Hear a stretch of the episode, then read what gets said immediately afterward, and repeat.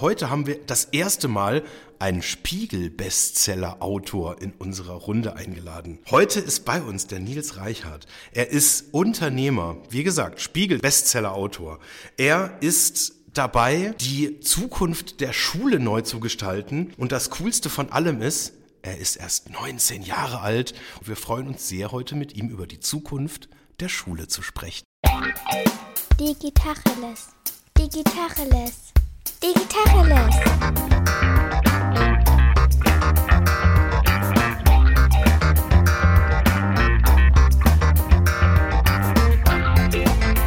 Mein Name ist Jens Wehrmann.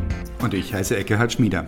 Vielen Dank für die Einladung. Also so charmant die Vorstellung war, muss ich auch da vielleicht noch dazu fügen, bei dem Buch, wo der Spiegel-Bestseller ist, war ich nicht nur ich da der Autor gewesen, sondern noch 80 andere wunderbare äh, Menschen, die da auch mitgeschrieben haben und auch dazu beigetragen haben, dass dieses Buch auch äh, Spiegel-Bestseller geworden ist. Zukunftsrepublik heißt das Buch. Ich habe es begeistert, nee, ich habe es noch nicht begeistert gelesen, aber ich bin begeistert dabei, es zu lesen. Und insbesondere fand ich deinen Beitrag wirklich über die Maßen spannend. Er heißt Schools Out. Vielleicht beschreibst du mal selber ganz kurz in ein paar Wörtern, worum es da eigentlich geht. Ja, also in dem äh, Beitrag habe ich halt einfach von einem Jungen geschrieben, der in die Schule geht und das nicht in diesem Jahr, sondern im Jahr 2030, äh, wo hoffentlich das Schulsystem anders ist als heute und auch schon ein bisschen besser ist. Und da es halt darum geht, dass dieser Tom hatte ich ihn genannt, halt an einem Projekt arbeitet und das dann halt eben auch abschließend zum Schuljahresabschluss dann halt eben bei so einer großen Präsentation halt eben vorstellt und dann halt sein vorstellt, sein Projekt, woran er halt eben das ganze Schuljahr gearbeitet hat. Und das, was ich einfach damit ausdrücken möchte, ist, oder was ich da ausgedrückt habe,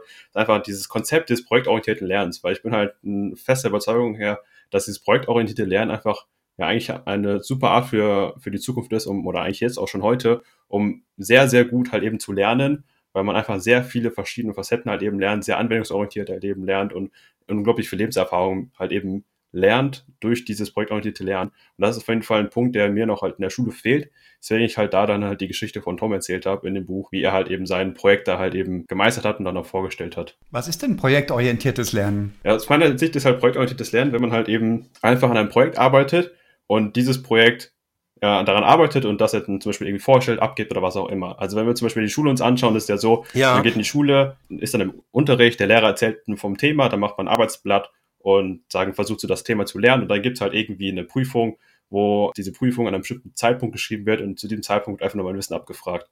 Und wenn man halt in Projekten lernt, ist es eher mehr so, man hat dann nicht mehr halt dieses, ja, man geht in die Schule und macht dann halt einfach dann nur hört dem Lehrer zu, sondern man hat ja, sucht sich ein Projekt aus, am besten halt ein Projekt, was auch Relevanz hat. Also zum Beispiel äh, wie bei uns halt eben unsere App, die wir halt eben entwickelt haben. Und dann entwickelt man einfach an diesem Projekt. Man sucht sich ein Projekt aus, zum Beispiel, wie aus meiner Sicht auch dieser Podcast hier einfach ein Projekt.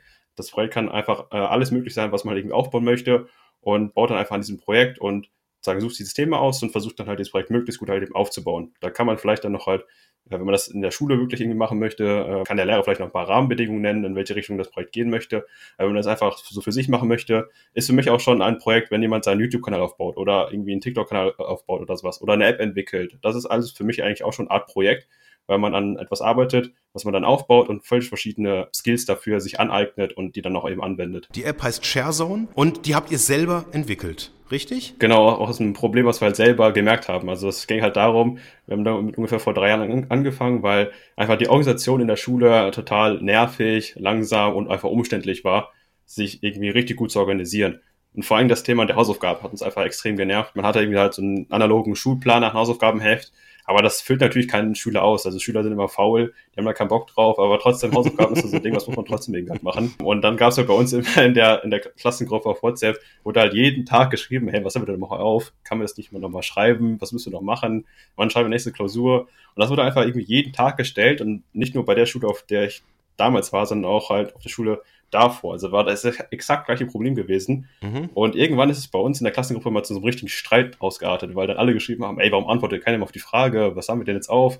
Und dann gab es halt diesen Streit und dann dachte ich mir, hm, das kann doch nicht so schwer sein, dieses einfache Problem zu heben. Warum baut man nicht einfach einen Schulplaner, wie es jetzt so analog gibt, aber eine App und das dann auch noch verbunden, sagen mit der Klasse. Das heißt, ich trage eine Ausgabe ein und die wird bei allen anderen eingetragen. Und so können wir uns halt zusammen organisieren, haben mehr Zeit und können dann halt ja, die Zeit für Socken zum Beispiel verwenden oder auch immer. Oder das halt, mhm. äh, ja, okay. besser organisieren sozusagen. So, und so ist es halt einmal angefangen und haben das dann immer weiterentwickelt, als sagen jetzt ähm, ja immer mehr als sozusagen Schulplaner-App, mit der man sich gemeinsam organisieren kann. Das heißt für Schüler, aber auch für Lehrer und Eltern, sodass der Lehrer auch gerne mitmachen kann oder auch die Lehrerin auch sagen Inhalte eintragen kann, ähm, sowohl der Stundenplan als auch Infozettel, als auch Dateien und auch Videokonferenzen, kann der Lehrer halt eben mitmachen, wenn er Lust zu hat. Wenn er keine Lust darauf hat, dann können es halt die Schüler übernehmen. Und genauso können auch eben die Eltern halt sagen, auch daran teilnehmen und auch diesen Gruppen beitreten, so dass halt Kommunikation direkt zwischen Lehrer und Eltern stattfinden kann und nicht mehr über analoge Papiere, wie das halt davor immer passiert ist. Und jetzt sind wir gerade dabei, uns halt weiterzuentwickeln von einer Schulplaner-App zu einer Schule. Konntest du, als dieses Problem auf dem Tisch lag, konntest du da schon programmieren? Wenn du mich damals gefragt hättest, ja. Wenn, ich mich, äh, wenn du mich jetzt nochmal fragst, eigentlich nein. Also das, was ich damals gemacht habe, da war noch kein richtiges Programmieren. da war ich noch sehr am Anfang gewesen. Also ich hatte dort schon mal eine erste Android-App geschrieben. Ja. So eine ganz einfache Android-App, so ein Laufrechner. Da konnte man eingeben, ich möchte 10 Kilometer in 35 Minuten laufen oder in 40 Minuten und hat halt berechnet, wie schnell man laufen muss. Also einfach die, die Geschwindigkeit dafür berechnet. Und das war's. Mhm. So, das hatte ich damals schon mal entwickelt. Mehr hatte ich aber noch gar nicht drauf gehabt. Und auch mein Mitgründer, mit dem ich es entwickelt habe, der war auch, wir hatten halt so diese ganz, ganz, ganz, ganz groben Basics vom Programmieren aber halt noch nicht, konnte nicht wirklich gut programmieren. Und wirklich das Programmieren an sich mhm. oder auch wirklich ähm, alles, was zum Programmieren dazugehört, ähm, sowohl Softwareentwicklung als auch Testing und sowas alles, haben wir eigentlich erst mit dem Projekt halt eben gelernt. Und deswegen hatte ich auch gesagt, dieses projektorientierte Lernen ist für mich halt ein super Konzept, weil wir halt durch unsere App dann halt, wir hatten Probleme, wir mussten die App halt eben entwickeln oder wir wussten halt, dass eine App ist das richtige Medium und müssen dafür halt uns halt aneignen, wie wir halt programmieren. Also haben wir uns halt YouTube-Videos angeschaut, sind ins Internet gegangen, haben geschaut, wie programmiert man denn und haben uns dann halt diese Fähigkeiten angeeignet und dann halt eben diese App zu entwickeln. Und dieses, bei dem projektorientierten Lernen ist halt sowieso immer so, dass man sich selber sowieso immer die Skills selber beibringt, ähm, also lernt, wie man auch wirklich lernt ähm, oder wie man selber lernt, weil das ist sowieso das Ding, wo es halt aus meiner Sicht auch in, in der Zukunft halt eben hingeht, dass man sowieso eigentlich selber ständig sich weiterbildet, sich ständig weiterlernt und nicht diese Denkweise hat, man geht in die Schule, ins Studium und dann hat man ausgelernt, sondern ähm, halt einfach sowieso sich immer weiterbildet. Bei dem projektorientierten Lernen bin ich richtig berührt und bewegt. Gestern hat meine elfjährige Tochter bei der Mittagspause mich angesprochen und die, und die Mama war auch schon ganz, die wussten jetzt, äh, die hat was ganz Tolles und ich war auch ganz aufmerksam. Und sie sagte, sie hatte die Aufgabe bekommen, ein Gedicht über das Glück zu schreiben und hat mir das Gedicht über das Glück vorgelesen. Und das war so hammerberührend, dass ich dachte, das gibt's überhaupt gar nicht. Also es war auch noch gut gemacht. Mhm. Nicht perfekt, sie ist elf, aber es war gut und es war, es hat ja einen Sinn ergeben. Das war richtig poetisch und berührend. Und ich war hin und weg. Am Abend, als ich mit der Arbeit fertig war, saß sie weinend auf dem Sofa. Und ich habe gefragt, um Gottes Willen, was ist los? Dieses Gedicht war in Schönschrift aufgeschrieben und eine Zeile war zu lang geraten, sodass es an den Rand der Seite kam. Und dann stellte sich raus, erstens hatte die Lehrerin gesagt, sie müsste so und so viel Gedichtzeilen schreiben. Und sie hat aber weniger geschrieben, aber es war in sich sehr, sehr rund und schlüssig. Und dann hatte ihr die Mama noch sagen können, du, das wird schon so passen. Wenn das Gedicht fertig ist, ist das fertig. Da musst du nicht Zeilen schinden. Und dann ist sie gescheitert an der Aufgabe, du musst das jetzt in Schönschrift auf so und so viel Zeilen mit so einem breiten Rand machen und so weiter. Und ich dachte, wie bitter ist das, wie am Thema verfehlt. Und ich habe mich gefragt, was um Gottes Willen treibt diese Lehrerin dazu, sowas von den Kindern abzuverlangen. Und mir ist es klar geworden, das ist das Bedürfnis nach Bewertungskriterien die müssen irgendwie eine Note ja. drauf geben. Sie traut sich nicht zu sagen, das ist fantastisch, das ist poetisch, großartig, sondern sie hat das Gefühl, sie muss irgendwie was abfragen. Und dann würde meine Tochter jetzt per se schon mal eine schlechtere Note bekommen, weil sie das nicht geschafft hat. Und deswegen hat sie geweint. Und das ist so ungefähr der Kern alles dessen, was ich entsetzlich finde am Schulsystem. Und dieses projektorientierte Lernen, das kommt mir vor wie die Erlösung daraus. Also ich bin voll bei dir, Nils. Meine Frage ist, bist du auf irgendeine spezielle Schule gegangen oder auf eine ganz normale öffentliche? Und was machen die Lehrer anders, dass das funktioniert? Dass sie keine Angst haben, dich nicht sinnvoll bewerten zu können? Mhm. Oder haben sie die vielleicht sogar? Ich weiß es nicht. Erzähl. Ähm, also erstmal, also ich bin auf einer, einer normalen ähm, städtischen Gymnasium gewesen, was vielleicht ein Unterschied war zur normalen Laufbahn. Ich war halt bei einem Montessori Kindergarten auch Grundschule gewesen. Das war schon mal doch schon ein bisschen anders gewesen als zu so normalen zu dem normalen System, weil zum Beispiel in der Grundschule war es auch so gewesen, wir hatten halt jeden, die ersten zwei Stunden waren immer diese freie Arbeit. Das heißt, wir hatten so verschiedene Stationen aufgebaut und konnten wir als äh, Schüler und Schülerinnen halt einfach selbst entscheiden, an welchen Sachen wir arbeiten möchten und wo, was wir halt gerne lernen möchten. Das war schon ein bisschen anders gewesen, aber ich würde jetzt nicht sagen, dass mich das so geprägt hatte. Was so in der weiterführenden Schule war, dieses projektorientierte Lernen, das war jetzt auch nicht ganz so sehr halt in meiner Schule so integriert gewesen. Das war eher mehr so was, was wir halt so nebenbei aufgebaut haben, neben der Schule. Und das halt so, sagen, so gelernt haben. Man hat auch schon, aber schon gemerkt, so dass es halt, ähm, wenn man halt so viel nebenbei gemacht hat, dass da schon die eine oder andere Lehrer gab, die halt da schon so ein bisschen das Ganze so kritisch gesehen haben, so ja, man muss auch gucken mit der Schule und so und darf auf jeden Fall nicht verlassen werden. Das war halt schon so noch, ja, so ein bisschen ältere Denkweise halt schon, schon ein bisschen kritisch gesehen.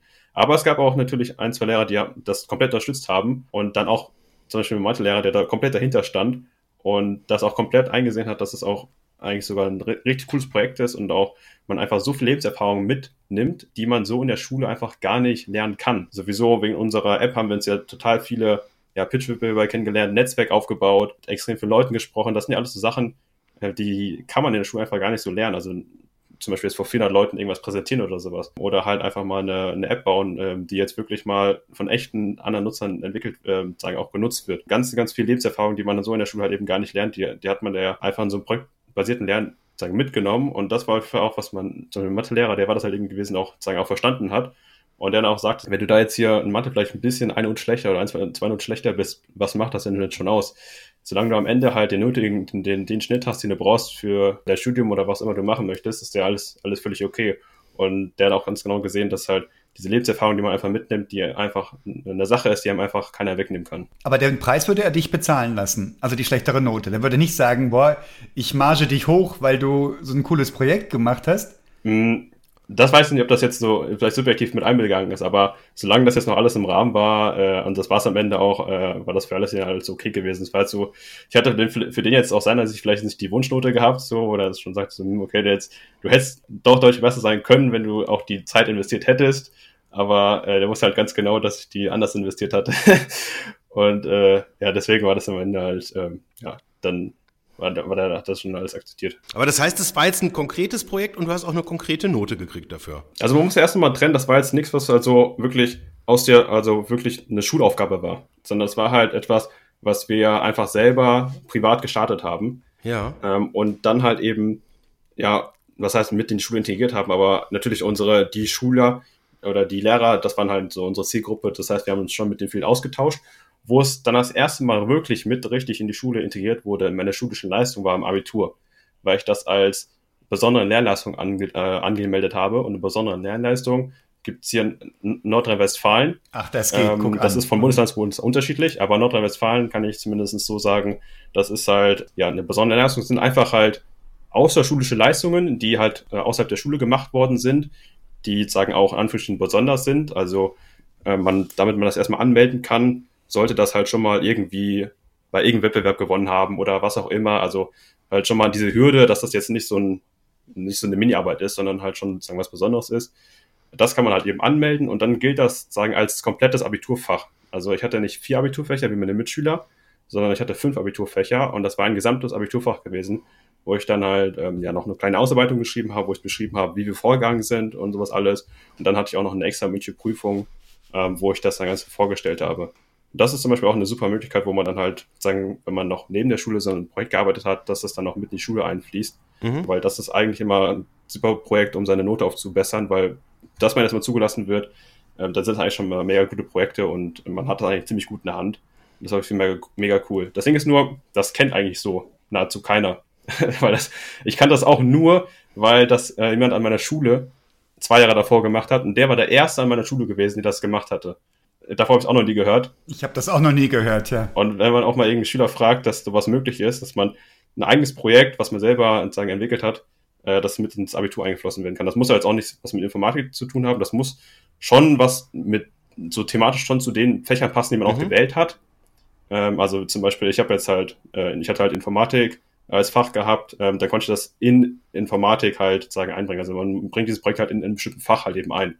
So, und wenn ich dann halt zum Beispiel vielleicht etwas sehr Biologisches mache und ich habe Bio aber nicht gewählt, dann geht das vielleicht ein bisschen schwieriger. Vielleicht gibt es ja noch, wie man, wie man rumtricksen kann, aber prinzipiell sollte das halt schon irgendwas thematisch sein, was man halt schon irgendwie ähm, an den Fächern, die man auch belegt hat. Ja. ja aber vielleicht an die Zuhörer, wenn, wenn das, äh, wenn, wenn das jemand für jemand interessant ist, der konnte, soll sich mal anschauen. Inwieweit konnten dir die Lehrer denn inhaltlich helfen bei dem Projekt? Mhm inhaltlich, wenn ich ehrlich bin, eigentlich eher weniger. Also auch als ich da die mündliche Prüfung hatte, also da musste ich auch mal ganz kurz zu meinem Informatiklehrer dann auch den Code erklären. ich kann auch nicht sagen, sagen, wie weit er jetzt gefolgt ist. Oder ob der einfach nur gehört hat, wie selbstsicher ich das vortrage. Du musst aufpassen, was du sagst, weil vielleicht hört er sich das hier an. Also, also Abi? Note Nein, kein Abi. Wegen übler Nachrede. also man muss schon sagen, mein mein Informatiklehrer hat auch die Hilfe angeboten. Aber so inhaltlich, so was jetzt so die, die Entwicklung angeht, haben wir jetzt eher weniger äh, Unterstützung bekommen. Wir haben es aber auch nicht wirklich aktiv erfragt. Wo wir aber Unterstützung bekommen haben und das sozusagen auch erfragt haben, war halt eben, wenn es so um die Sachen geht, wie zum Beispiel einfach so normale User-Interviews, dass wir einfach Schüler Mhm. interviewt haben, wie sieht unser Schulalltag aus, ähm, was sind so die größten Hürden, wo drückt der Schuh am meisten, das haben wir bei Schülern gemacht, das haben wir bei Lehrern gemacht, bei Eltern, das, äh, da haben wir sehr viel Unterstützung bekommen Mhm. und ähm, das lief immer gut. Hattet ihr den Eindruck, dass generell man das Problem gesehen hat? Weil also jetzt in der öffentlichen Debatte ist, sind wir ja quasi drin, seit wir Corona haben, wo wir merken, da haben wir irgendwie wirklich ein, ein hochgradiges Defizit, gerade weil wir uns jetzt nicht mehr auf dem klassischen analogen Wege irgendwie verständigen können und eben jetzt Dinge dann plötzlich halt auf unterschiedlichsten Plattformen machen und merken, das hakt, das funktioniert nicht richtig, die Anwendungsfälle sind nicht richtig durchdrungen, da wo es gute Lösungen gibt, sind dann die Server plötzlich überlastet, die Logins funktionieren nicht und, und, und, das könnte man jetzt wahrscheinlich eine halbe Stunde fortsetzen und viele der Eltern, die sozusagen in der Position sind, auch ihre Kinder da reinbringen zu wollen oder zu müssen, die werden da wahrscheinlich mit einstimmen in den, in den Kanon des Grauens sozusagen, dass das alles nicht funktioniert. Aber ihr wart jetzt ja vorher dran. War das jetzt so, so ein Thema, wo die Eltern, die, die Lehrer äh, und auch die Mitschüler schon gesagt haben, also Mitschüler hast du vorher schon beantwortet, die haben gesagt, klar, wir haben da ein Thema. Haben jetzt insbesondere die Lehrer sich da auch zu committed und haben gesagt, ja, wir sind da hinter unseren Möglichkeiten, wir müssen da was machen und endlich geht's mal jemand an oder wie muss ich mir das vorstellen? Das war natürlich so ein bisschen zielgespalten. Auf der einen Seite war es natürlich so, oh, Digitalisierung, das ist was Neues und so. Das wurde zwar nicht immer so direkt gesagt, das wurde dann halt in anderen Worten ausgedrückt mit so Datenschutz dürfen wir nicht machen. Alles Ich hatte es befürchtet, dass das jetzt kommt. Der Gott, Klassiker. ist das bitter. Können wir Ja, nicht machen, ja, ja, wurde mit anderen Worten ausgedrückt, Datenschutz. Da hast du aber sowas von auf die Zwölf getroffen, Nils. ja, Boah. ja, ja. Also ich will natürlich, also ich will Datenschutz auf jeden Fall nicht runterreden und sowas alles, aber das ist auch sehr berechtigt, aber man merkt es halt manchmal immer, wenn, wenn man mit, mit Leuten spricht und die Argumente jetzt dann nicht vielleicht ganz so schlüssig sind oder so. Also zum Beispiel halt, als ich mit meinem Schulleiter gesprochen hatte, seine Begründung, warum das nicht erlaubt ist, die war in sich eigentlich gar nicht schlüssig gewesen und der hat sich auch selber widersprochen. Also da hat man es auch ein bisschen gemerkt. Aber auf der anderen Seite natürlich gab es auch viele auch Themen, die wir auch mit den Lehrern gesprochen haben. Also zum Beispiel war es an ganz vielen Schulen oder ist es immer noch so gewesen, dass einfach die Kommunikation zwischen Eltern und Lehrer einfach noch extrem langsam war. Also man hat zwar manchmal vielleicht E-Mails benutzt zur Kommunikation, aber auch das war eher weniger verbreitet. Es war eigentlich komplett gängig Standard gewesen, dass es halt irgendwie über irgendwelche Infozettel lief, die analog liefen. Oder bei uns gab es zum Beispiel, zumindest bis zur 10. Klasse, immer so einen Schuhplaner, den man halt kaufen musste für 5 Euro wo die Schuhordnung drin stand, wo auch so ein Hausaufgabenheft drin war, den, was ich nicht geführt habe. Und dann aber halt noch so ein, äh, so, ein, so ein Teil, so ein, so ein kleiner Kasten war, Mitteilung an die Eltern. Ja. Und da, das war zum Beispiel immer der Weg, wie halt die Lehrer mit meinen Eltern Kontakt aufgenommen hatten. Das war bei meiner letzten Schule so, als auch bei der vorletzten Schule, als auch bei der vorvorletzten Schule so gewesen, dass es dann halt immer über diese, diesen Schuhplaner mit Infoheft oder sowas ging, wo die Lehrer dann was reingeschrieben haben. Da hat man das wieder mit nach Hause gebracht, dann haben die Eltern unterschrieben. Mhm. Genauso war das auch bei der Schule von meinem kleinen Bruder gewesen, in der Grundschule. Da gab es dann noch immer so eine Infomappe, wo meine Mutter dann jeden Tag reinschauen musste. Und das ist halt einfach nicht so, wie man halt im Jahr 2021 kommuniziert, dass dann einfach mal Kommunikation ja schon fast mehr, nicht mal mehrere Wochen braucht, bis dann mal wieder der eine reingeschaut hat, dann hat man es vergessen zu Hause abzugeben als Schüler, hat man Infozettel vergessen, dann muss der Lehrer nochmal hinterher rennen und sowas alles. Oh ja. Ähm, das war halt schon sehr, sehr, also nervig für alle Seiten, also sowohl für die Lehrer, weil die dann die ganzen Sachen mitgeschleppt haben, hinterher rennen mussten, die Schüler waren irgendwie genervt davon und auch die Eltern, den fehlte auch so ein bisschen auch immer die Transparenz, was jetzt überhaupt äh, irgendwie ja in der Schule irgendwie, was da los ist und dass man da auch irgendwie als Elternteil immer sich immer aktiv bemühen muss, um an die Information ranzukommen. Also sei es, dass man irgendwie aktiv auf die Schulwebseite gehen musste, aktiv irgendwie nochmal die, das Kind nachfragen musste, ob es jetzt irgendwelche Informationen gibt. Das ist jetzt nicht so immer so gewesen, dass die Information zum Hinkam. Also das hat man schon gesehen und war auf jeden Fall auch so eine Sache gewesen, was die Lehrer gesagt haben, dass auf jeden Fall was schon extrem halt eben nervt.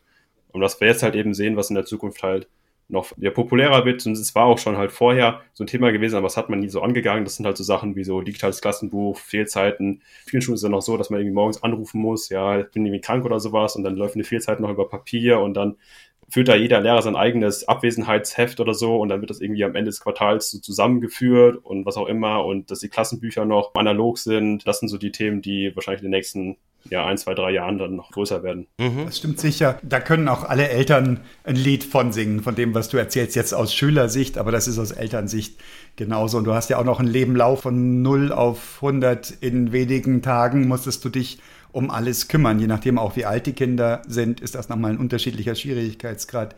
Ich würde gerne nochmal zu deiner Utopie zurückkommen, an das Jahr 2030 aus dem Buch Zukunftsrepublik. Ich finde das total spannend, wenn dieses projektorientierte Lernen bis dahin selbstverständlich wäre. Mich fragt mich, also ich bin tiefen beeindruckt von deinem Engagement, davon, wie du davon sprichst. Du hast leuchtende Augen. Das ist so mitreißend und so beschwingend. Und ich frage mich, ob das wirklich jede Schülerin oder jeder Schüler das auch könnte oder ob das, ob dich irgendwas speziell beflügelt oder ist es tatsächlich der Gedanke, wenn man es denn dürfte, wenn die Leute selbst entscheiden dürften, würde, würde das auch funktionieren. Was ist dein Gedanke? Wie kommt man dahin? Wie man da hinkommt, ist glaube ich einfach, dass man ja viel mehr einfach ausprobiert und auch einfach mehr mal sich mal was traut. Das ist zum einen halt das Problem bei den Schulen, dass man sich oft halt nicht wirklich was traut oder dass man halt oft immer erst noch auf Nummer Nummer sicher gehen möchte. Die Schüler oder die Lehrer oder beide Seiten? Ich meine jetzt von der, also von der Schulseite aus, okay. so dass man da vielleicht gar nicht den Rahmen dafür, dafür da lässt. Also ich hatte jetzt vor allen Dingen seitdem ich mich ja selber mit dem Thema mehr beschäftige und zum Beispiel wie auf Clubhouse oder auf Twitter halt mitlese, sehe ich halt schon, es gibt schon so viele Schulen, die schon so weit sind und halt schon extrem innovativ sind. Das heißt jetzt irgendwie, das hat noch nicht mehr direkt was mit Digitalisierung zu tun, sondern einfach generell, was das Konzept Lernen einfach angeht. Und was einfach bei denen der Unterschied ist, dass einfach da die Schulleitung, also die Schule einfach viel offener für solche Themen halt ist und die Sachen einfach wirklich mal angeht, Sachen ausprobiert und da wirklich mal Vorteil sein möchte und ähm, sich da halt keine, keine Angst hat. Das ist so ein, ein Punkt, wo, wo es bei vielen Schulen irgendwie hakt. Zum anderen auch, ja, wird auch so ein bisschen der Rahmen nicht vom, vom Ministerium vorgegeben, aber ansonsten so, ich glaube, von den Schülern aus ist es natürlich immer schwer vorherzusagen, auch ab welcher Klasse das dann sowas ist, ob man das jetzt schon ab der ersten Klasse einführt oder nicht, das ist immer schwierig zu sagen, aber ich denke schon, dass da für schon so auch die Bereitschaft da ist. Man sieht ja auch schon, dass erste Universitäten auch so genau das Konzept übernehmen, also zum Beispiel die, die Code University aus Berlin, die funktioniert ja nur nach diesem Prinzip. Also da ist es so, dass man ja nur in Projekten halt eben lernt und man hat dann so verschiedene, es gibt so Skills, die man sich aussuchen kann, wenn ich es richtig verstanden habe, die man dann halt eben sein Projekt halt eben einbindet. Dann sucht man so fünf Skills irgendwie raus, zum Beispiel irgendwie ja, Datenbanken oder sowas oder NoSQL-Datenbanken oder sowas oder äh, verschiedene andere Sachen, die zum Beispiel dann zu dem jeweiligen Studiengang halt eben passen und bindet die halt in sein, sein Projekt halt eben ein. Ich denke, das wird halt eben an Schulen halt eben auch so sein und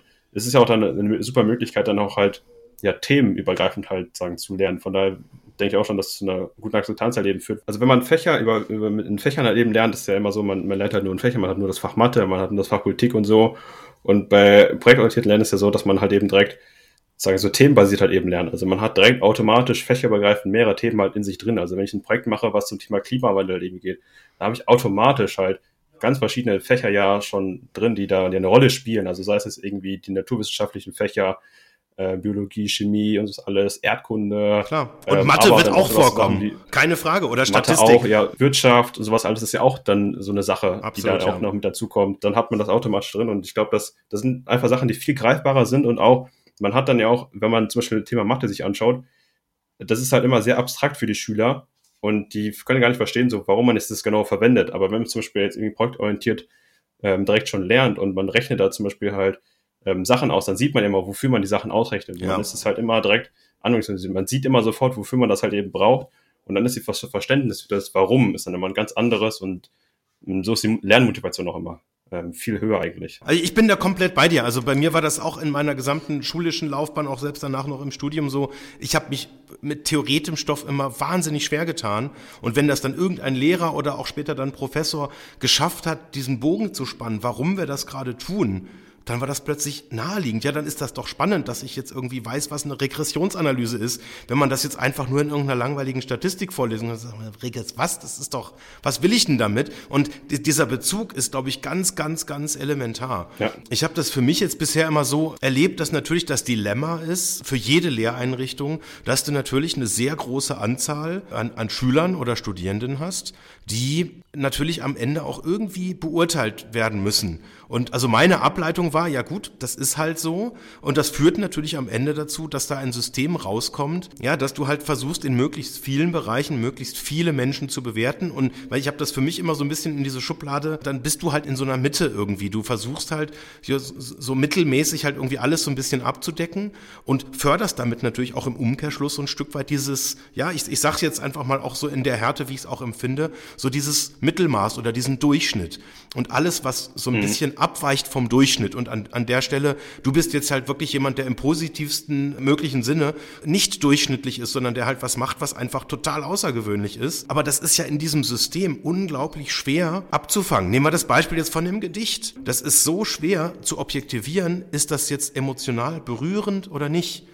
Da wird jetzt irgendein Lehrer vielleicht argumentieren oder eine Lehrerin, ja Moment, das ist ja der Papa, der, klar, der hat geheult vor Glück, weil das so schön war. Aber ganz ehrlich, ja gut, das ist halt über die Zeile rausgegangen. Es gibt irgendwie mindestens vier Punkte Abzug. Und also sagen wir so, ich will es nicht gutheißen, aber ich kann es irgendwie, ich kann dieses Dilemma tatsächlich, ich kann es einfach nachvollziehen. Von daher fand ich es umso spannender, als ich dann äh, quasi von dir gelesen habe, dass du in deiner Zukunftsutopie ja auch quasi reingenommen hast, ähm, dass eben die Noten nicht mehr auftauchen, beziehungsweise die Fächer nicht mehr auftauchen, sondern die Skills.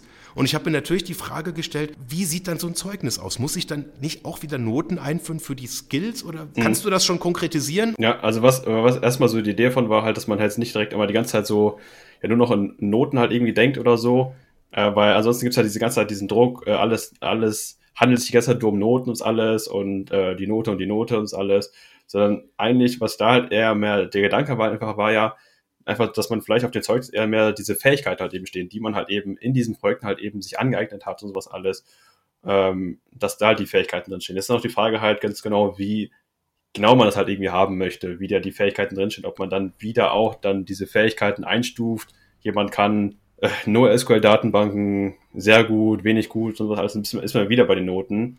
Ähm, das ist ein ja, schwieriges Thema und alles, das müsste man halt nochmal noch tiefer in die Gedanken halt irgendwie reinspielen äh, wie genau man dann halt ähm, ja, sowas dann irgendwie haben möchte. Aber der Gedanke war halt eben, dass es halt nicht mehr direkt dann irgendwie so Mathe 1 oder sowas ist oder so oder, oder Mathe 3 oder so, sondern vielmehr die Sachen, die ich halt in den Projekten halt eben gelernt habe, diese Fähigkeiten, dass die halt irgendwie mehr da draufstehen. Also was ich so in, in, der, in der Praxis halt kenne und auch gut und wichtig finde. Ähm, das ist ja im Prinzip so ein Erfolg und da können wir jetzt tatsächlich ShareZone auch einfach mal als Beispiel hernehmen. Das ist ja in der Regel jetzt nicht nur eine einzelne Leistung, dass jetzt jemand irgendwie gut in der Frontend-Entwicklung, in der Backend-Entwicklung ist, in Marketing, im Vertrieb, im Durchführen von Customer Journeys oder Kundeninterviews oder Zielgruppenanalysen oder irgendwie in irgendwelchen mathematischen Aspekten, die es vielleicht dann irgendwie braucht, um irgendwelche Dinge auszuwerten, sondern es ist ja am Ende irgendwie so die Beurteilung einer Teamleistung.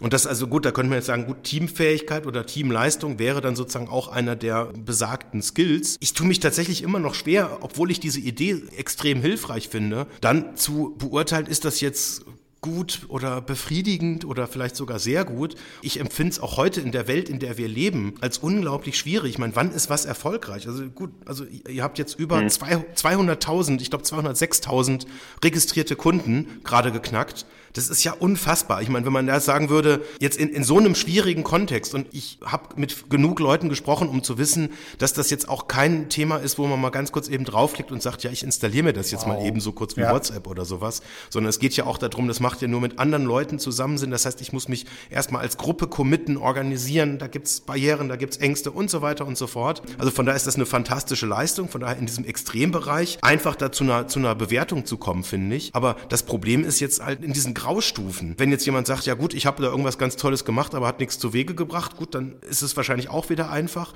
Aber was passiert in der Mitte? Gerade wenn man sagt, das System ist das Richtige, dass man irgendwas Komplexeres bewertet, kann denn ein Schulsystem, so wie wir das kennen, kann das das überhaupt leisten? Mhm. Ich weiß es nicht. Vielleicht kann man sich einfach die Frage stellen, so was hat eigentlich dieses Zeugnis ja für einen Sinn? So, wo da kommt das denn her? Also es ist ja eigentlich nur so die, die Beurteilung der, der Noten, damit jemand anderes weiß, was derjenige auf dem Kasten hat. Also das ist ja so ein bisschen wo es ja irgendwie hingeht, wo mich mich dann wieder bewerben kann. Und da, eigentlich fände ich es mal cool, wenn man da eher mal nochmal aus der, aus der Sicht halt irgendwie denkt, so was eigentlich jetzt wirklich helfen würde, wie ich halt jemanden bewerte oder halt eben, dass ich halt eben weiß, okay, derjenige kann das oder derjenige kann das oder sowas.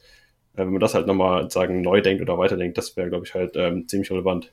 Also das deckt sich jetzt eins zu eins mit der Version, wie ich mir jetzt zum Beispiel einen Bewerber halt anschaue. Da sehe ich halt auch, also ich sehe da oft Schulnoten und sage mir, ja gut, das kann jetzt alles oder nichts sein, aber im, im Zweifel, wenn ich sage, der hat jetzt irgendwie eine App gemacht, dann gucke ich mir als erstes, bevor ich überhaupt irgendwie im PDF bis zu dem Zeugnis durchscrolle, gucke ich mir erst an, was hat der gemacht? Und dann gibt's einfach ja. so Fälle, da siehst du sofort, wow, da hat jemand Herzblut investiert. So, und dann ist mir das persönlich schon egal, ob der jetzt in Religion eine 3 ja. oder eine 4 hat, ehrlich gesagt. Ja, das ist ja, das ist ja das Problem bei dem jetzigen System, dass ja diese Allrounder sozusagen geschafft werden oder dieser Durchschnitt in dem Sinne, weil am Ende zählt ja immer die Durchschnittsnote für das Abitur. Also sei es jetzt irgendwie, da gibt's ja ganz oft diese Beispiele halt, man möchte irgendwie Medizin studieren, man ist richtig gut in diese ganzen Fächern, die Medizin relevant sind, man hat überall eine Eins, aber dann zum Beispiel irgendwie Deutsch oder sowas hat man irgendwie eine 4 oder so und dann hat, da reicht das NC nicht mehr und dann kann man nicht mehr studieren. Das ist ja so dieses typische Beispiel. Genau, aber das ist halt das, das, ist das Blöde, weil das halt aus dieser Schule bisher in diesem jetzigen System halt das halt so provoziert wird, dieser, dass man die ganze Zeit nur auf den Durchschnitt eben schaut, aber halt, wenn man jetzt irgendwie extrem talentiert halt in einer bestimmten Sache ist, aber dann natürlich eine andere Sache nicht gut kann, dann wird man komplett aus dem System irgendwie ausgesiebt. Wie schlimm ist das denn? Man kann jetzt ja auch mal bewusst in die andere, in das andere Extrem gehen und sagen, wir, wir brauchen schon eine gewisse Grundausbildung und mhm. man sollte schon auch gut Deutsch können. So und jetzt, weil wenn hier jemand im Zweifel halt irgendwie ganz schlecht in Deutsch ist, aber dafür halt ein Informatik-Ausnahmetalent ist, da würde ich jetzt aus dem späteren Berufsbild heraus sagen, völlig egal. Dann ist jemand halt in Gottes Namen halt schlecht in Deutsch, der wird seinen Weg machen. Das ist überhaupt nicht wichtig. Man könnte jetzt aber auch aus einer humanistischen Sicht heraus sagen,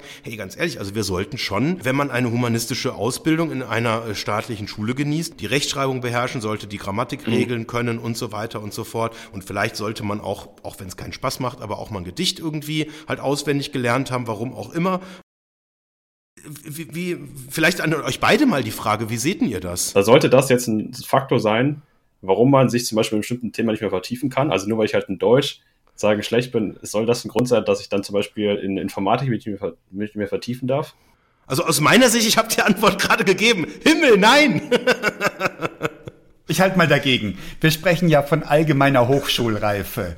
Ja, also allgemeine Reife. Ich erlebe in meinem IT-Umfeld, Leute, die unglaublich begabt sind und oft auch einseitig begabt sind. Es gibt aber auch die Universalleute, wo man wirklich staunt, was die alles noch auf die Beine stellen. Viele Physiker spielen Musikinstrumente, das scheint irgendwie zusammenzuliegen. Aber es gibt auch Leute, von denen du mitbekommst in den Jahren der Zusammenarbeit, der hat zwar einen Doktor der Informatik, aber hat in Gottes Namen noch nie ein Buch zu Ende gelesen. So scheint es zumindest. Jedenfalls kein belletristisches, wenn überhaupt ein Fachbuch.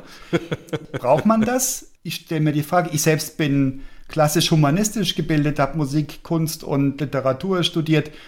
Und vor brauche ich das? Ich weiß es nicht, keine Ahnung. Gefühlt bereichert es meine Perspektive auf die Dinge dann wiederum fehlt mir dieses tiefe Reingraben und dieses ähm, sich ähm, in eine Problemstellung reinhängen, was die Kollegen mit diesen einseitigen Begabungen oft ganz wahnsinnig vorbildlich beherrschen. Vielleicht sollten wir einfach damit leben, dass es breiter aufgestellte Menschen gibt und ähm, Leute, die in einem bestimmten Feld ganz in die Tiefe gehen. Und wahrscheinlich sollten wir das nicht im Vorfeld aussortieren. Also es ist ja im Prinzip eigentlich nur ja. ein anderer Aspekt von Diversität. Ja, genau. Oder?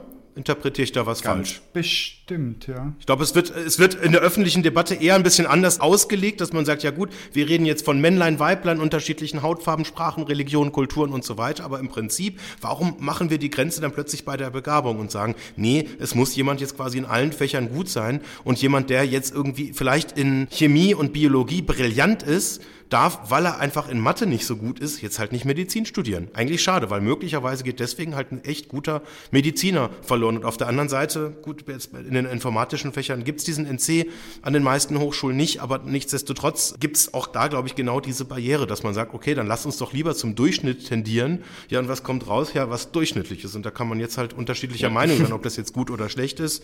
Ich muss ganz klar sagen, mein Votum bei Durchschnitt ist eher so, hm, schade, nicht so gut. Das erinnert mich an den geänderten Blick auf Führung. Vor knapp drei Jahrzehnten hatte ich meine erste Führungstätigkeit, also dass ich Menschen angeleitet habe, Dinge zu tun. Und da hatte ich eine Schulung gemacht damals noch und da war das ziemlich eindeutig. Sagt den Leuten, wo sie Schwächen haben, damit sie sich da verbessern können. Und wozu mhm. führt das? Zu Frust auf allen Seiten. Boah, der blöde Chef sagt mir immer, das würde ich nicht gut genug machen. Der Chef kann auch Unrecht haben. Und dann bin ich frustriert und mache die Dinge weniger gern, die ich mache. Und wenn ich das lang genug hin und her ping-ponge, dann habe ich Leute, die Dienst nach Vorschrift machen. Das, was ich wirklich möchte von Menschen, mit denen ich zusammenarbeite, das kann ich ja gar nicht bezahlen. Das machen sie, weil sie es wollen, nicht weil sie dafür Geld kriegen. Ja. Und das kriege ich nur dann, wenn ich die Stärken angucke und sage, boah, das machst du unglaublich toll, mach mehr davon und bring das wertschöpfend ein ins genau. Team. Und ich als Führungskraft muss an der Seite stehen und sagen, was hält sie ab davon, das zu tun und das aus dem Weg räumen und das Team so zusammenstellen, dass die Stärken alle da sind, die wir brauchen statt rumzunölen bei den Leuten, was sie alles nicht könnten. Weil ich habe auch solche blinden Flecken. Es gibt auch Dinge, die ich nicht besonders gut kann oder die ich vielleicht sogar kann, aber die mich unverhältnismäßig viel Kraft kosten. Dann komme ich nicht ins Fliegen. Ich will aber den Flow im Team. Und deswegen aus ja. Führungssicht würde ich sagen, unbedingt Vielfalt sichern und fördern und Inseltalente fördern und Leute zum Fliegen bringen. Ja, ich meine, das ist ja letztlich das ist eine strategische Entscheidung, ob ich jetzt die Schwächen oder viel Energie aufwenden will, um die Schwächen von Menschen zu kompensieren, um sie durchschnittlich zu machen, oder ob ich sage, ganz ehrlich, scheiß doch drauf. Wir brauchen diese spezifische Stärke gerade nicht, aber der kann irgendwie was, wo er mit,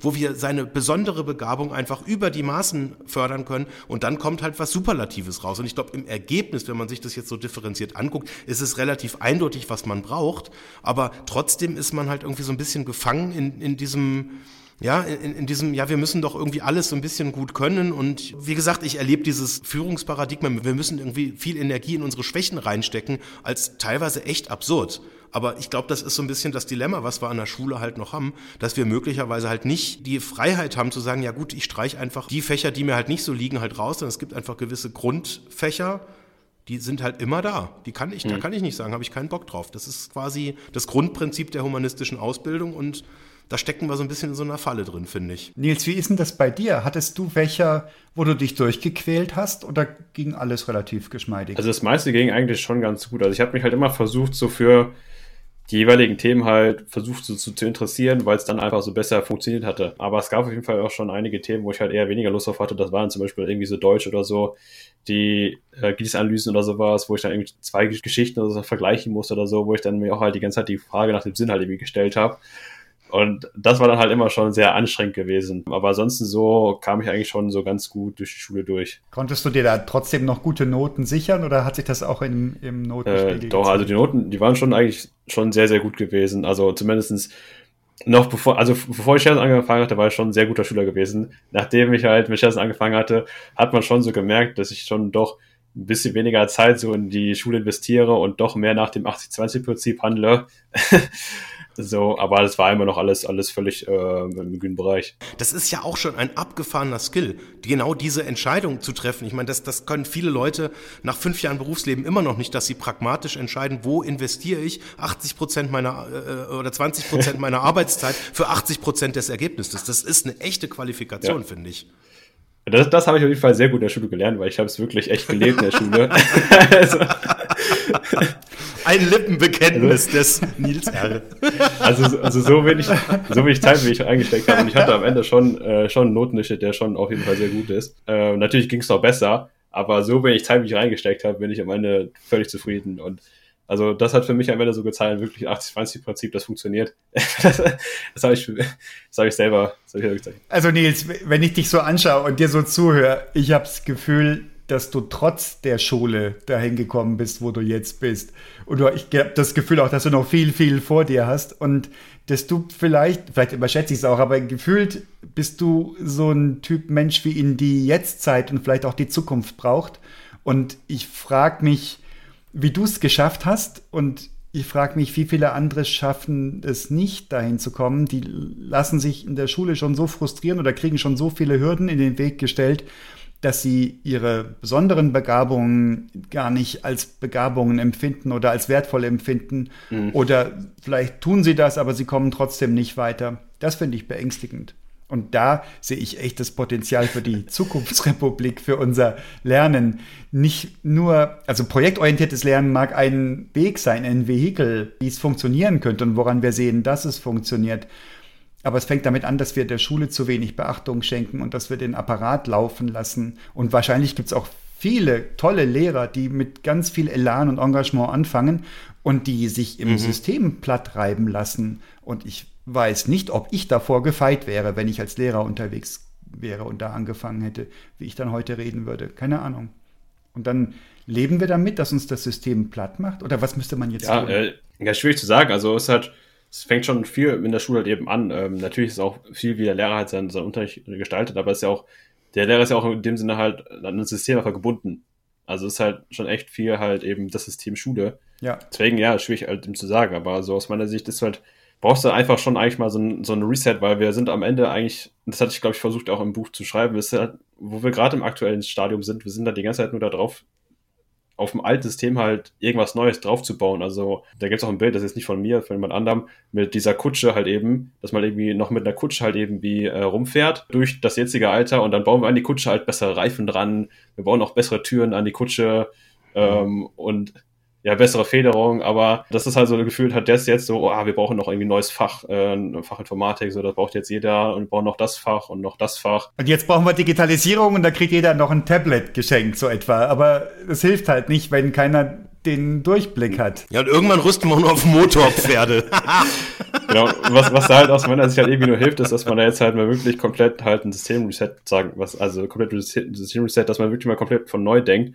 Und eigentlich ist ja Corona jetzt auch halt da echt mal so ein Enabler dann gewesen, dass man jetzt wirklich mal äh, sich mal Gedanken macht, so okay, jetzt, wie, wie können wir es einfach nochmal halt neu denken und da ist mal wirklich, ja, nicht mehr die Kutsche nehmen, sondern halt das Elektroauto und damit aber mal jetzt, Vollgas geben. Davon abgesehen, dass das Elektroauto auch nicht die Zukunft sein wird. Aber mal ganz im Ernst, mach mal eine kleine Übung. Die Augen zu, drei Sekunden Stille und stell dir vor, die Schule 2030. Wird die signifikant anders aussehen als heute?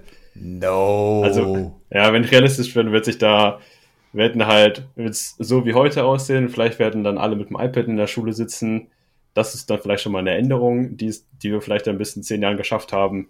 Aber ansonsten wird sich halt noch leider sehr wenig getan haben. Das ist so leider so ein bisschen das Problem. Also wo es wirklich halt anfängt, ist zum einen halt die Schule, aber ansonsten, wenn man es wirklich flächendeckend machen muss, ist halt echt die Politik, wo da es halt mal Leute braucht, die halt wirklich dann nur vorangehen. Aber das ist halt, so, wie es jetzt halt irgendwie aktuell ist, würde ich auf jeden Fall, sehe ich da keine, keine, keine Besserung. Ja, dann ist das vielleicht systemimmanent, denn auch die Politik denkt immer in Vierjahreszyklen. Ne? Und dann ja. heißt es schon wieder Wiederwahl. Ja, ja, und wir sind so ein bisschen in diesem Innovationsdilemma gefangen, dass häufig ja Innovation eher inkrementell auch interpretiert und auch gelebt wird, weil die Prozesse es nicht anders erlauben.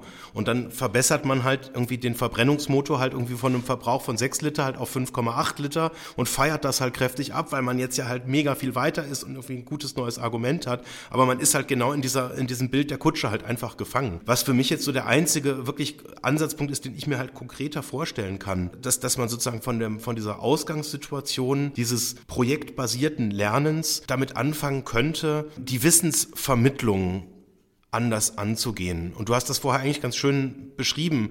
Man hat ein Problem und da muss man halt diese Skills halt irgendwie drauf schaffen. Und der Lehrer hat vielleicht gar nicht mehr die Verantwortlichkeit, dass er jetzt der bessere Android-Entwickler sein muss als du, aber er sollte die Fähigkeit haben, dir zu helfen, die richtigen Quellen zu finden und vielleicht zu sagen, hey, da gibt's einen super Kurs irgendwie bei der Harvard University, das ist frei zugänglich. Im Idealfall sollte der Englischlehrer vorher dir geholfen haben, zu verstehen, was die da reden. Und dann hangelt man sich da so durch. Also meine Zukunftsperspektive von dieser 2030er oder 31er Version einer Schule ist, dass das Betreuungsverständnis eines Lehrers weniger des einer Person ist, der Content erzeugt, erzeugt oder der Content auf eine Tafel schreibt, egal ob die dann per Multitouchboard, iPad oder irgendwie per Virtual Reality irgendwie übertragen wird, sondern der muss von seinem Wesen her, muss der sich als Coach oder Coachin verstehen und eher den Menschen in seinem Umfeld helfen, die Dinge zu erreichen, wo die hinwollen und im Zweifel halt auch die neuen Wege gehen, weil möglicherweise muss man ja in der Zukunft auch ja auf ganz andere Dinge auch Kinder äh, oder junge Erwachsene vorbereiten. Umgang mit Smartphones, Social Media, wie, wie gehen wir mit diesen ganzen Suchtthemen um? Wie gehen wir mit Falschmeldungen oder Content, der fragwürdig ist, um? Und so weiter und so fort. Wir haben ja völlig andere mhm. Anforderungen, als wir die irgendwie vor, vor 100 Jahren noch hatten, wo wir sagen konnten, hier, das ist das Schulbuch, da steht das drin. Und wenn du das kannst, dann hast du eigentlich ja das Klassenziel schon erreicht. Das reicht ja gar nicht mehr. Das ist ja im Prinzip so für mich so ein bisschen die Quintessenz, dass wir ja so, so, so ein anderes Rollenbild, glaube ich. Ja, das sehe ich auf jeden Fall auch so. Also dass, äh, dass der Lehrer eher mehr wie so eine Art ja, Mentor einfach ist. Also man kann sich auch überlegen, so, woher kommt das denn so ein bisschen? Also früher war es auch so gewesen, als der Lehrerberuf ja so angefangen hatte, da war es doch noch so gewesen, da war ja auch noch Wissen begrenzt gewesen. Da war es nicht so, dass ja jeder das Wissen hatte. Da war ja der Lehrer so derjenige gewesen, das war sozusagen ein bisschen, ein bisschen der König, der, der halt das Wissen hatte und er hat es weitergetragen an die anderen. Aber wenn wir uns halt eben heute anschauen, das ist ja gar nicht mehr so der Fall. Ähm, also das Wissen ist jetzt eigentlich gar nicht mehr bei einer Person, sondern das Wissen ist eigentlich ja im Internet. Also das ist ja so, dass da die Quelle, deswegen ist ja eigentlich gar nicht mehr so, dass der Lehrer in dem Sinne jetzt derjenige ist, der weiß, wie es geht. Also zumindest, oder zumindest eher so gesagt, der ist ja nicht mehr so die Wissensquelle, sondern die Wissensquelle ist eher woanders, sondern der Lehrer ist ja eher mehr so, der einen so durchführt genau. durch diese äh, Wissensquelle wie man die jetzt richtig anwendet und alles. Der sollte das moderieren und bewerten genau. helfen und genau. strukturieren helfen vielleicht, ja. Ja, oder sagen, hey, guck dir das YouTube-Video von Daniel Jung an und komm mit den Punkten, die du nicht verstanden hast, zu mir. Oder wenn du dann irgendwie bei deiner Polynomdivision bist und nicht weiterkommst, dann helfe ich dir irgendwie weiterzukommen und geh eben individuell auf das ein, was eben im YouTube-Video gerade nicht erwähnt wurde. Das wäre so mein Idealbild eigentlich, wo wir sein müssten. Aber das deckt sich eigentlich auch weitestgehend jetzt so mit der gelebten Praxis, wie sie in Unternehmen irgendwie praktiziert wird oder eben auch nicht. Da haben wir ja oft das gleiche Problem, dass da oft auch noch ein sehr hierarchisches Führungsbild vorherrscht, wo man sagt, gut, einer, der irgendwie Zugang zu Budget, Wissen äh, oder Macht im weiteren Sinne hat, der ist quasi so in dieser Position, wie der Lehrer halt ist. Und auch das ändert sich ja sukzessive. Mit allen Konsequenzen, die das hat. Und natürlich, die Leute, die Macht haben, also ich argumentiere es jetzt mal aus der Sicht, die ich tagtäglich halt kenne, aus den Unternehmen, ja, natürlich gibt das keiner freiwillig irgendwie ab. Das kann an Trägheit liegen, das kann auch irgendwie daran liegen, dass man sich da auch irgendwie dran gewöhnt hat und so weiter und so fort. Also das ist irgendwie, also ich finde das alles erklärbar. Nur, dass du in der Wirtschaft den natürlichen Filter hast. Wer es nicht schafft, wer nicht mitkommt, fliegt raus. In der Schule die Lehrer nicht. Ja. Touché. ja.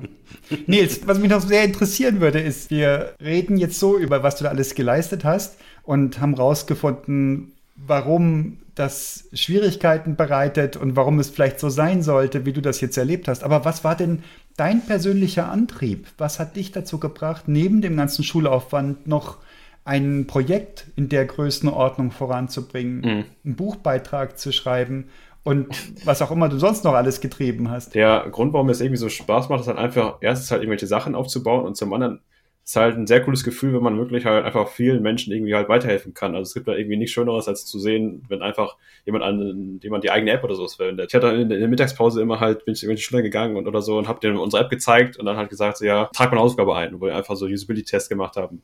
Und dann hatte ich es meiner Schülerin gezeigt und die dann so gefragt, ja, was ist das für eine App? Und habe ich es kurz erklärt. Die dann so, ja, warum benutzt du dafür nicht ShareZone? Verstehe ich gar nicht. Und dann so, das war eigentlich, äh, Wäre cool gewesen. Da war kurz ein Kumpel mit neben mir gewesen. Der Kumpel mir dann von mir so, ja, das ist der Typ, der Scheiße mitgemacht hat. äh, äh, also sowas hat einfach mega, mega cooles halt Gefühl, vor allem wenn man halt wirklich ja, einfach sehr vielen Menschen einfach helfen kann. Also, oh, da wäre ich auch stolz gewesen. Ja, klasse, klasse. Ich glaube, so sowas wie Krankenpfleger oder so, die helfen ja als auch Menschen. Ich glaube, das wird mir jetzt nicht so Spaß machen, weil ich finde es halt mehr cool, wenn man auf so einem ähm, Level halt Menschen helfen kann oder einfach die Menschheit irgendwie weiterbringen kann auf ein Level, was anfrischend sagen skaliert. Also, wo ich aber wirklich echt vielen Leuten irgendwie weiterhelfen kann oder halt wirklich einfach die, die Menschheit irgendwie so ein bisschen nach vorne bringen. Und das auf jeden Fall auch, was ich auch äh, zum Beispiel Elon Musk äh, sehr cool finde. Also natürlich gibt es ja viele Sachen, an denen man so kritisieren kann. Aber was ich halt einfach dem echt inspirierend fand, ist halt, er hat halt echt Unternehmen nach dem, also das eine Unternehmen aufgebaut, das verkauft, das eine auf, äh, dann wieder ein anderes Unternehmen aufgebaut und das wieder verkauft obwohl der eigentlich schon genug Geld hatte, um einfach ein total entspanntes Leben zu führen.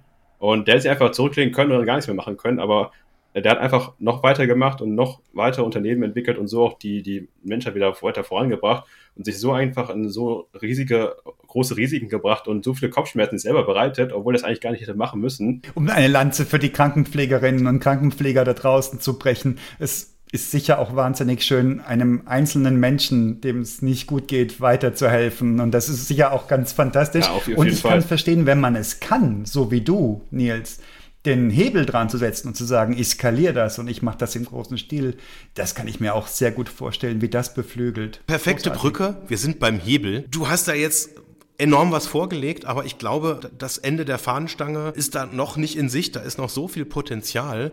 Ich formuliere es jetzt mal so, so ein bisschen von hinten durch die Brust ins Auge.